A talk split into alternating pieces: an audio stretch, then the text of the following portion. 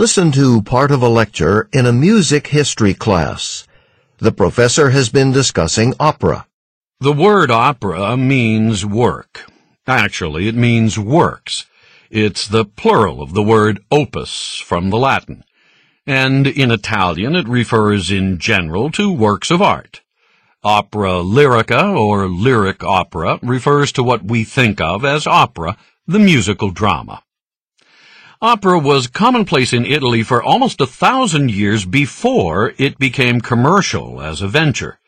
And during those years, several things happened, primarily linguistic or thematic, and both involving secularization. Musical drama started in the churches. It was an educational tool. It was used primarily as a vehicle for teaching religion and was generally presented in Latin, the language of the Christian church, which had considerable influence in Italy at that time. But the language of everyday life was evolving in Europe, and at a certain point in the Middle Ages, it was really only merchants, aristocrats, and clergy who could deal with Latin. The, uh, the vast majority of the population used their own regional vernacular in all aspects of their lives.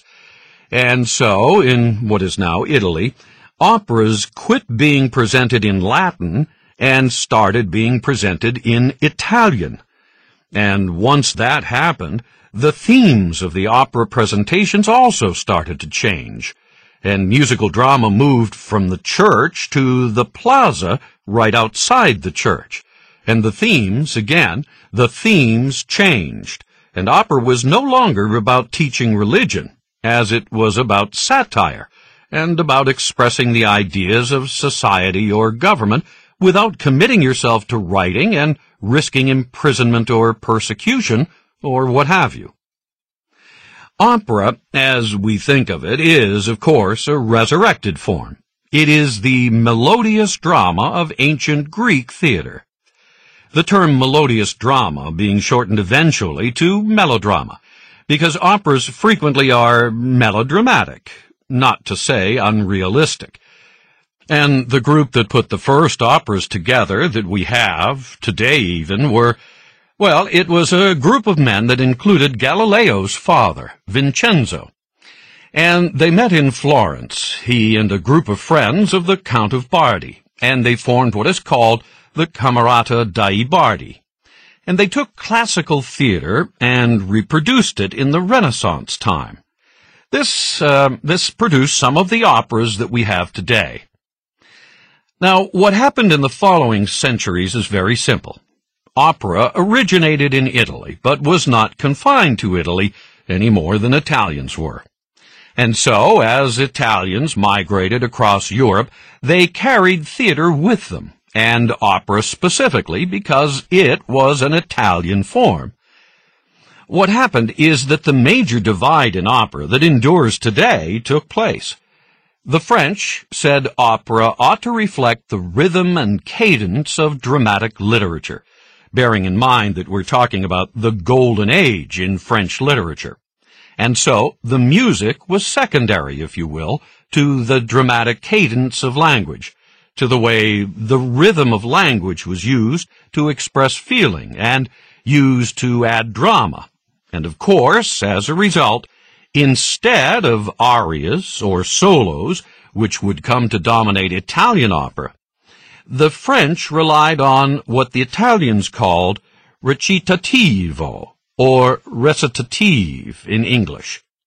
The lyrics were spoken, frequently to the accompaniment of a harpsichord. The French said, you really can't talk about real people who lived in opera and they relied on mythology to give them their characters and their plots. Mythology, the pastoral traditions, the, the novels of chivalry, or the epics of chivalry out of the Middle Ages. The Italians said, no, this is a great historical tool, and what better way to educate the public about Nero or Attila or any number of people than to put them into a play they can see and listen to.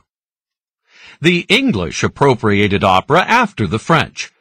Opera came late to England because all theaters, public theaters, were closed, of course, during their Civil War, and it wasn't until the Restoration in 1660 that public theaters again opened and opera took off. The English made a major adjustment to opera and exported what they had done to opera back to Italy, so that you have this circle of musical influences. The Italians invented opera. The French adapted it. The English adopted it. The Italians took it back. It came to America late and was considered too elitist for the general public, but Broadway musicals fulfilled a similar function for a great long while. John J. Chapman wrote about opera, quote, If an extraterrestrial being were to appear before us and say, What is your society like? What is this earth thing all about? You could do worse than take that creature to an opera. End quote. Because opera does, after all, begin with a man and a woman and an emotion.